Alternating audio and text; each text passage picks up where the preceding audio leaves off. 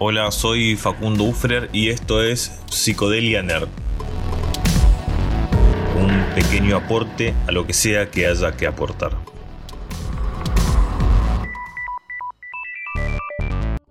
Eran los 90 y las llamadas telefónicas costaban un fangote de guita.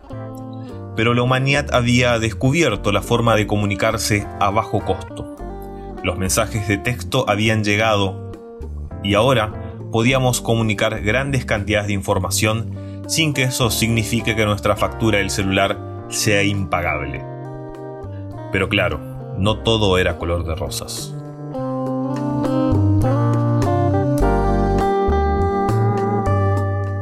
En los 90 los teléfonos no tenían teclado QWERTY y para escribir una letra había que apretar muchas veces las teclas de los números. Escribir un mensaje de texto largo podría significar síndrome de túnel carpiano o calambre de dedos. Por suerte, cada tanto, la especie humana da a luz a un ejemplar brillante que ilumina el siguiente tramo del túnel. Allá por el 1999, el diseñador de interfaces Shingentaka Kurita, cansado de tener que estar media hora para escribir tres palabras, crea el primer emoji de la historia una dosis minúscula de información, pero con una enorme cantidad de significado.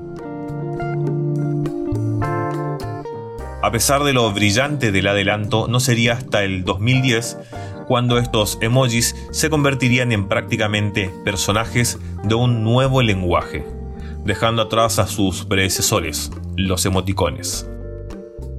Cuenta la leyenda que Shingeta Kurita, se propuso crear una mejor forma de transmitir un significado complejo sobre el texto, inspirándose en las señales de tráfico locales y en los kanjis, esas cositas que escriben los japoneses. Y bueno, así es como se crea la primera colección de emojis para una popular plataforma de internet japonesa. Los emojis la rompieron a tal grado que otras empresas de móviles diseñaron sus propios conjuntos de emojis. Lamentablemente, cada empresa creaba sus propios emojis de forma propietaria y no había compatibilidad entre las operadoras. Y muchos recibían mensajes de texto con huecos vacíos, huecos en donde deberían haber emojis. Por suerte para todos, esto duró poco porque el consorcio Unicode estandarizó los emojis y logró que a todos nos lleguen los mismos dibujitos.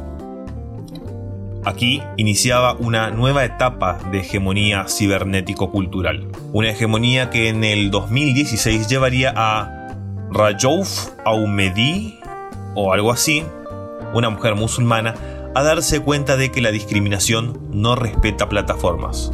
Mientras chateaba con amigos se le ocurrió hacer un challenge y enviarse entre ellos emojis con los que más se identificaran.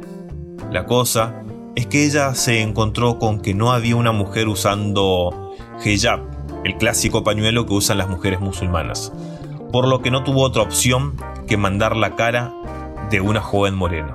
Después de tan traumática experiencia, la joven se animó a crear una propuesta de diseño para Unicode, una propuesta de diseño para representar a millones de mujeres. Unicode aceptó la propuesta de la persona con pañuelo en la cabeza y le incorporó junto con otros emojis que nadie sabe por qué no estaban desde el inicio, como la mujer que da la teta a un niño, el hombre haciendo yoga y la mujer elfa. ¿Pueden los emojis definir identidades culturales?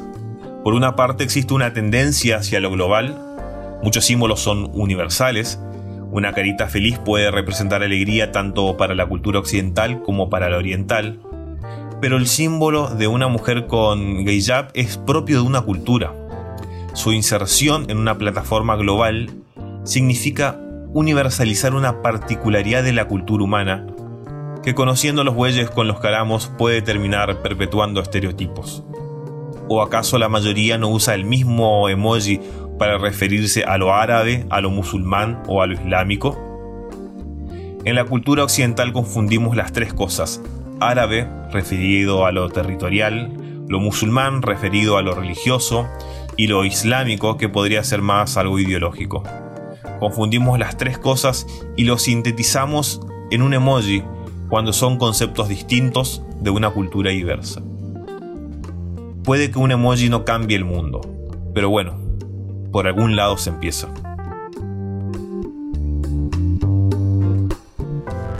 Eso es todo por ahora. Me gustaría que antes de irte puedas darle like, compartirlo, activar la campanita, suscribirte o cualquier otra cosa que haga que esto llegue a más personas.